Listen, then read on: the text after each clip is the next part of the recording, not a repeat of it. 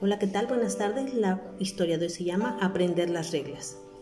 En su libro Steps to an Ecology of Mind, Gregory Batterson describe algunos aspectos de su trabajo acerca de las pautas de comunicación de los delfines.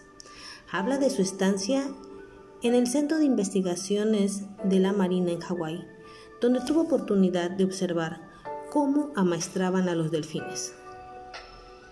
El primer día, cuando el delfín hacía algo fuera de lo normal, la entrenadora soplaba el silbato y le arrojaba un pez al delfín.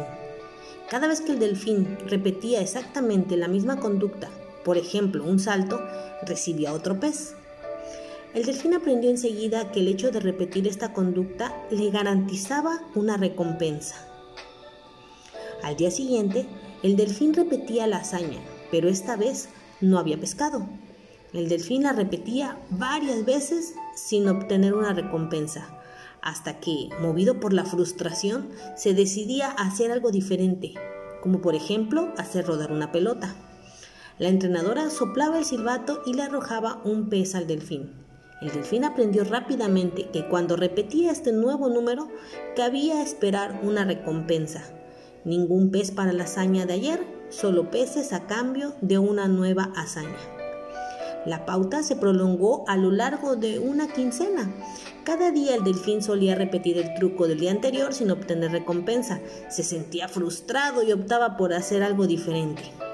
Si la conducta era novedosa, la entrenadora soplaba el silbato y le arrojaba un pez al delfín. Al final del decimocuarto día, el delfín había desarrollado y practicado un repertorio de 14 números en total. Al decimoquinto día se diría que el delfín había aprendido las reglas del juego, parecía haber establecido algunas conexiones y había logrado acceder a un nivel de aprendizaje, en lugar de descubrirlo accidentalmente o movido por la frustración. En la mañana del decimoquinto día, el delfín nadó hacia adentro de la piscina de adiestramiento y realizó todo un tour de frogs. Esto es una demostración de destreza en francés además de ejecutar muchos de los trucos que había aprendido en los días anteriores, llevó a cabo ocho conductas absolutamente novedosas, cuatro de las cuales jamás se habían podido observar anteriormente en la especie.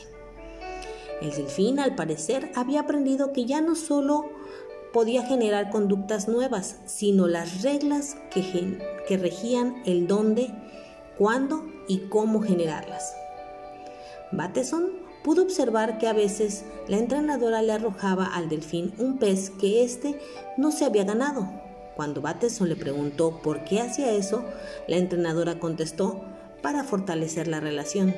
Si no establezco una relación con el delfín, entonces no va a molestarse en aprender nada. Y pues bien, para esta historia te dejo un versículo, segunda de Pedro 1.5, donde nuestro Dios nos exhorta a añadir con toda diligencia más atributos a nuestra fe, añadiendo a nuestra fe virtud, a la virtud conocimiento, al conocimiento dominio propio, al dominio propio paciencia, a la paciencia piedad, a la piedad afecto fraternal y al afecto fraternal amor. Porque si todas estas cosas están en vosotros y abundan, no nos dejarán estar ociosos sin fruto en cuanto al conocimiento de nuestro Señor Jesucristo. Mantengamos vivo ese ánimo del delfín para continuar avanzando cada día. Esa es la historia del día de hoy. Que Jehová, Jesús y su Espíritu Santo te bendiga.